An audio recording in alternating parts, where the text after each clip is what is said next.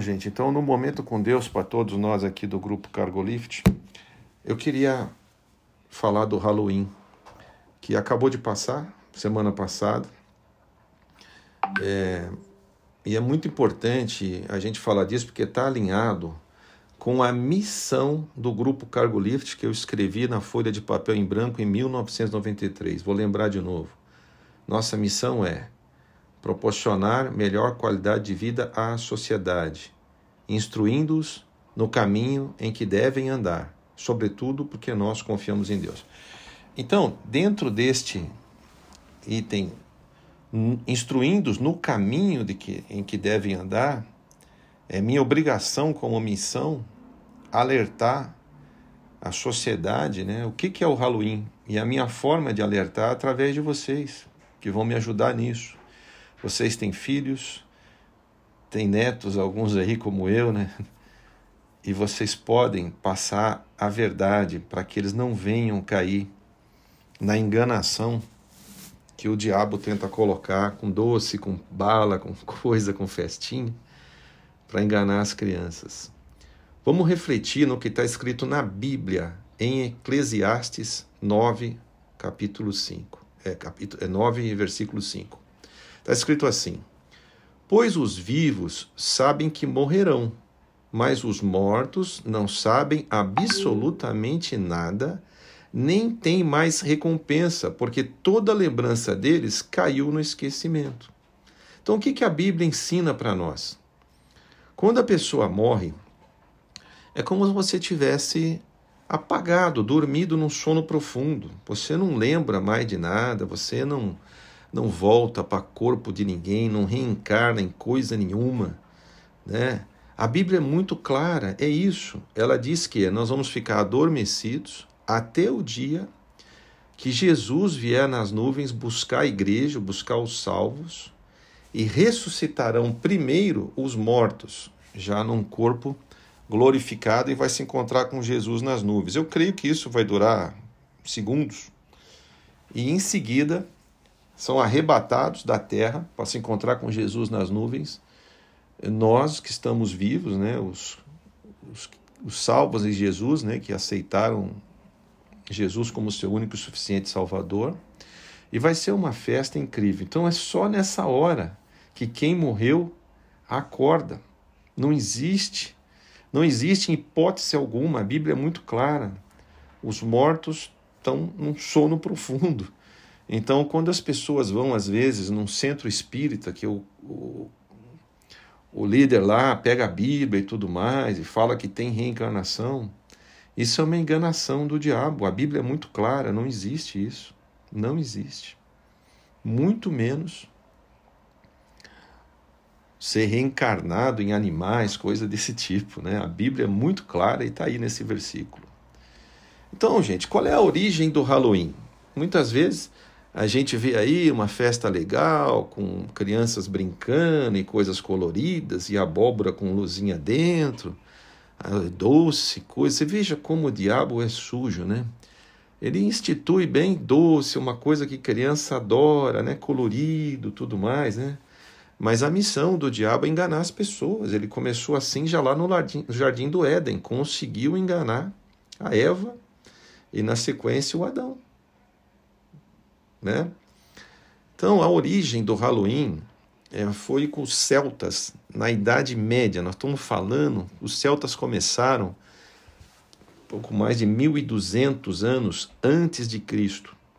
Na Europa Central, onde hoje é Portugal, Espanha, naquela região, e depois foi mais para a Europa Central, né, lá pelo século 600 antes de Cristo, na Irlanda, tudo mais na Inglaterra, na França, né? Essa é a origem do povo celta.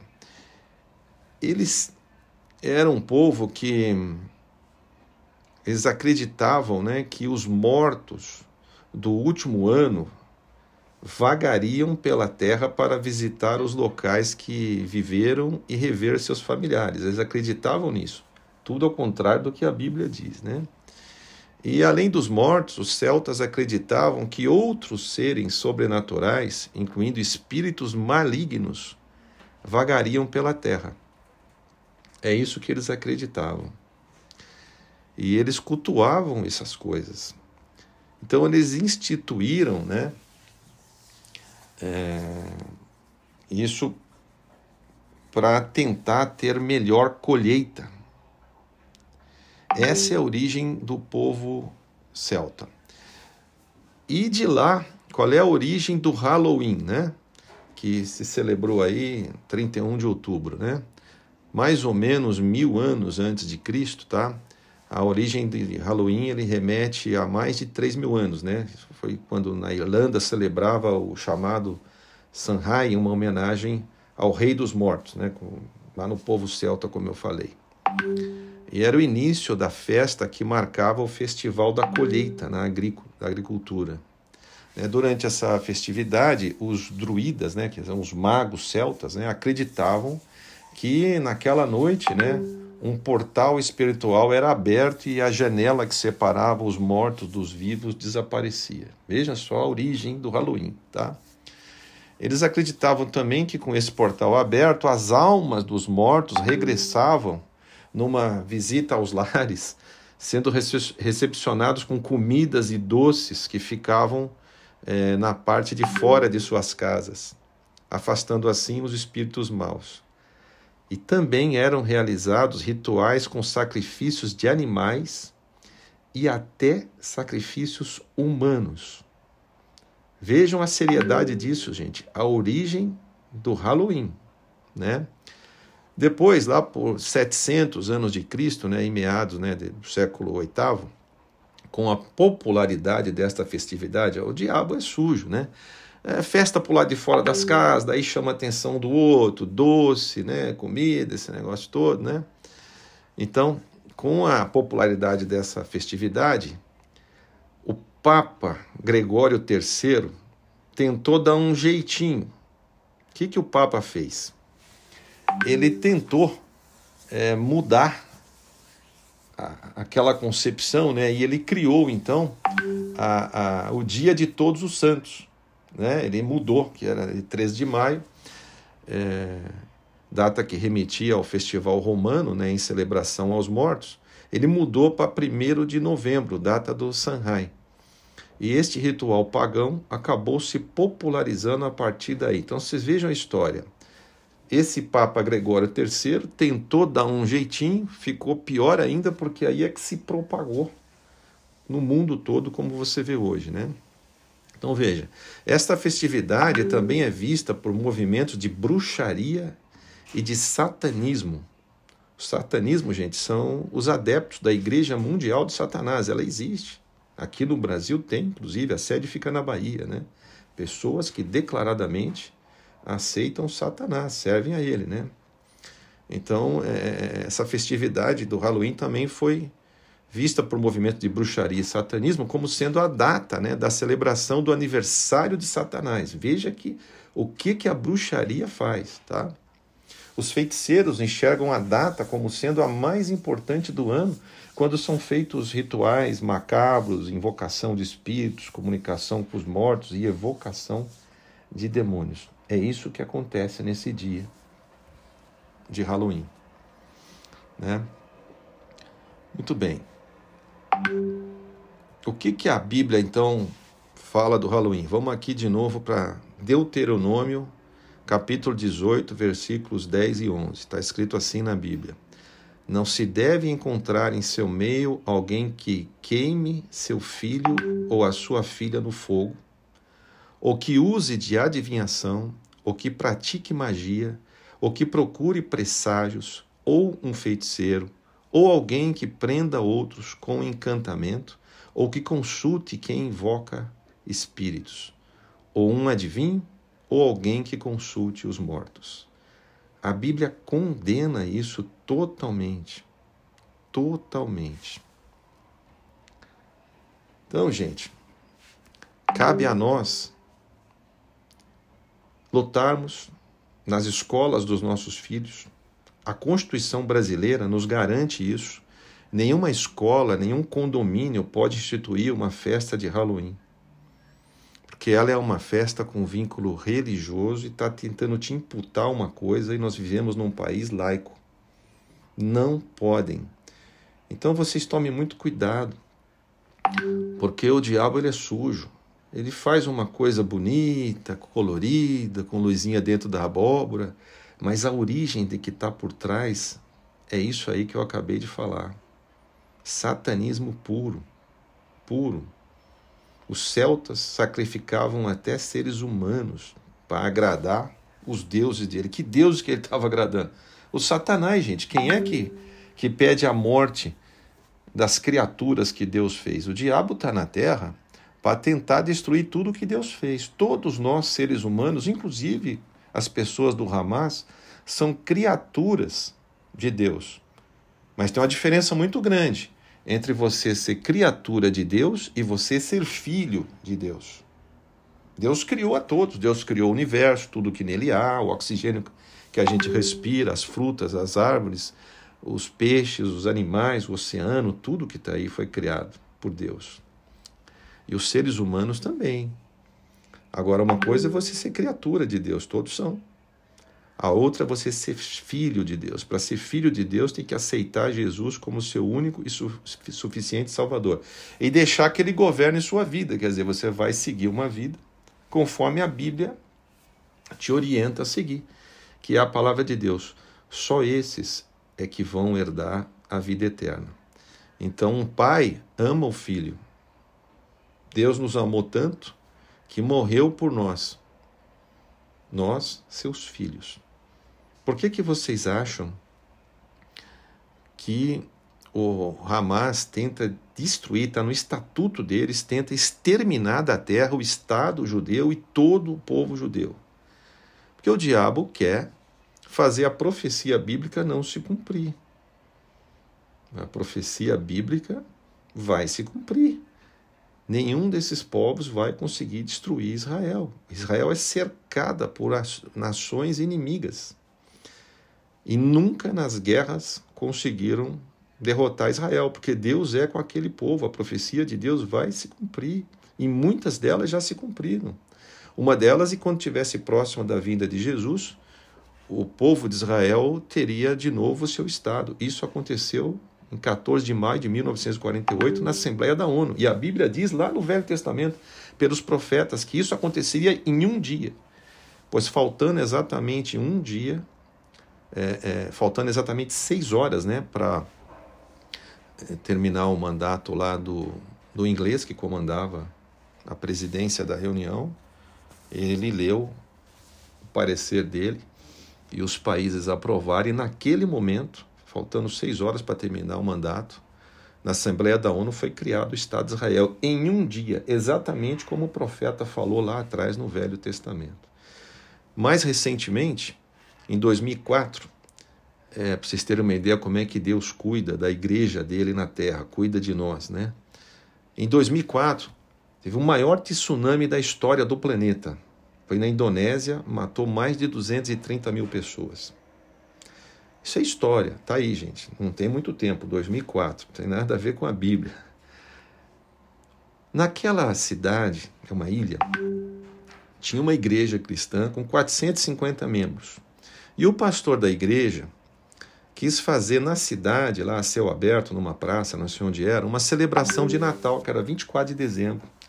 Mas o poder público negou, por causa da religião cristã, não deixou. Aí Deus falou no coração daquele pastor deu uma ordem. Pegue todos os membros da igreja, inclusive crianças recém-nascidas, e vão para a montanha. Vão celebrar o Natal lá na montanha, mas tem que ir todos. O pastor não entendeu direito, mas até criança que é recém-nascida tem que ir todos.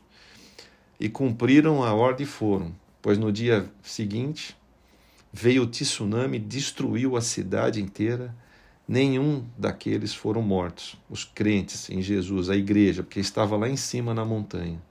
Olha como Deus cuida da igreja. Gente, eu estou falando de história. Então vale a pena a gente viver como corpo de Cristo.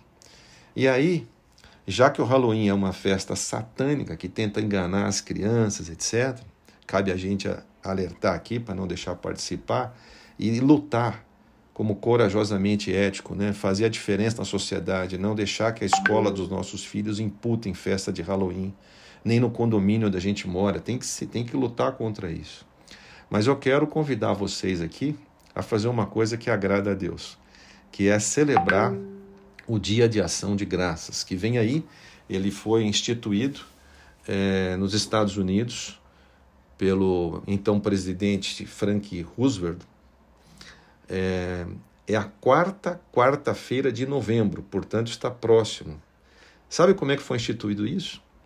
O povo inglês, né, em 1921, os colonos ingleses vieram, se não me engano, 1.200 é, no navio é, de Plymouth, é o povo, os colonos de Plymouth, né, da Inglaterra, né, e eles vieram, né, para os Estados Unidos para trabalhar lá. Porém, eles quebraram a cara porque eles não, não conheciam o clima e naquela época não tinha as tecnologias climáticas que tem hoje, previsibilidade.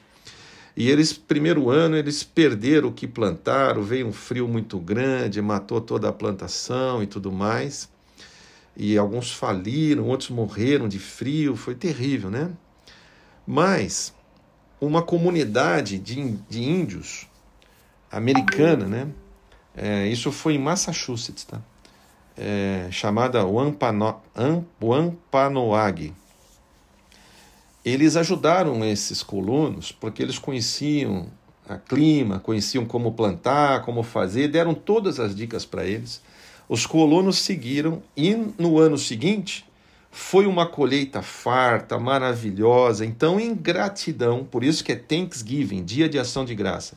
Em gratidão, eles de, de, determinaram que todo ano, na hora do, da colheita, né, para entrar na próxima estação do ano, eles fariam essa festa de ação de graças com muitos alimentos, principalmente milho, né, é, abóbora, tudo que plantavam, muito alimento, junto com a comunidade né, é, local, os colonos ingleses. Isso foi em 1921.